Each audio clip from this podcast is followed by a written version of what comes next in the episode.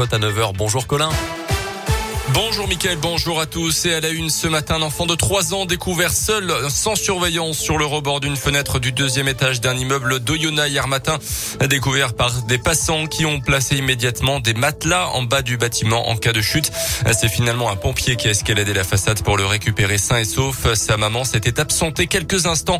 Elle risque d'être poursuivie pour délaissement de mineurs. Le dossier du futur pont Jacques Chirac entre Montbelay et Pont-de-Vaux refait parler de lui après la suspension des travaux sur décision judiciaire pour atteinte à l'environnement il y a quelques jours. Les élus locaux de l'Ain et de Saône-et-Loire favorables au projet ont décidé de se mobiliser. Une marche est prévue dimanche selon le progrès au départ des deux rives pour se rejoindre au milieu de l'actuel pont de Fleurville qui doit être remplacé car il est trop vieux. Les départements de l'Ain et de Saône-et-Loire se sont d'ailleurs pourvus en cassation dans cette affaire. Un choc entre un cycliste et une voiture hier vers 18h à Bourg-en-Bresse avenue de Trévoux. Un choc sans gravité finalement. La victime a été légèrement blessée, transportée à l'hôpital pour des examens.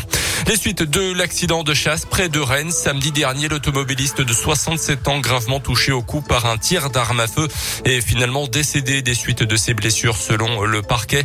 L'enquête initialement ouverte pour blessures involontaires lors d'une action de chasse est désormais menée pour homicide involontaire. Un chasseur d'environ 70 ans a été mis en examen puis laissé libre sous contrôle judiciaire. C'est aujourd'hui que l'Assemblée nationale doit adopter le projet de loi vigilance sanitaire qui permet notamment la prolongation éventuelle de l'utilisation du pass sanitaire jusqu'à l'été prochain. Le Sénat a une nouvelle fois rejeté le texte hier, mais les députés auront le dernier mot ce matin. Hier, l'Organisation mondiale de la santé s'est dit inquiète du rythme du nombre de contaminations en Europe ces dernières semaines. L'OMS qui dit redouter 500 000 morts supplémentaires en Europe d'ici le mois de février. Les sports et du rugby d'abord. C'est une date cochée depuis très longtemps sur le calendrier des supporters des deux clubs. Jour de derby ce vendredi en Pro D2 entre l'USB et Oyonnax au stade Marcel Vercher. Dixième journée de championnat. Les Violets, quatorzième du championnat pour l'instant avec six défaites en neuf matchs face aux Aubugistes solides cinquième pour l'instant. En décembre 2018, le dernier derby à Vercher entre les deux clubs s'était soldé par une victoire des Violets. Mais ce match de novembre 2021 n'a rien à voir comme l'explique le Bresson sans Hugo Dupont. Tu refais jamais les mêmes choses dans la vie, c'est pour ça que c'est sympa. Si on était sûr qu'il se passerait la même chose, je crois que personne n'aurait envie de venir parce qu'ils l'ont déjà vu.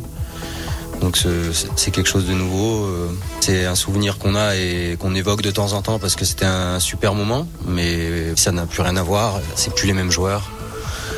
Donc euh, il y a tout à écrire de la première minute à la 80e avec une équipe en face qui est sûrement plus mobilisée que ce qu'elle l'était il y a trois ans aussi un beau défi devant nous. USB Oyonnax, coup d'envoi de la rencontre ce soir à 19h30 au stade Marcel Vercher.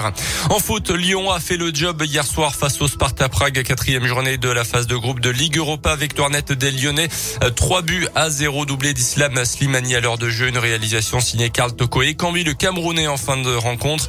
L'OL qualifié pour les huitièmes de finale de la compétition avant les deux derniers matchs de cette phase de poule. À noter également hier les matchs nuls de l'Olympique de Marseille à domicile contre la Lazio Rome et de l'AS Monaco contre les Néerlandais du PSV Eindhoven. Merci beaucoup Colin Cotte. Le prochain scoop info, c'est dans une demi-heure. Il y aura aussi la minute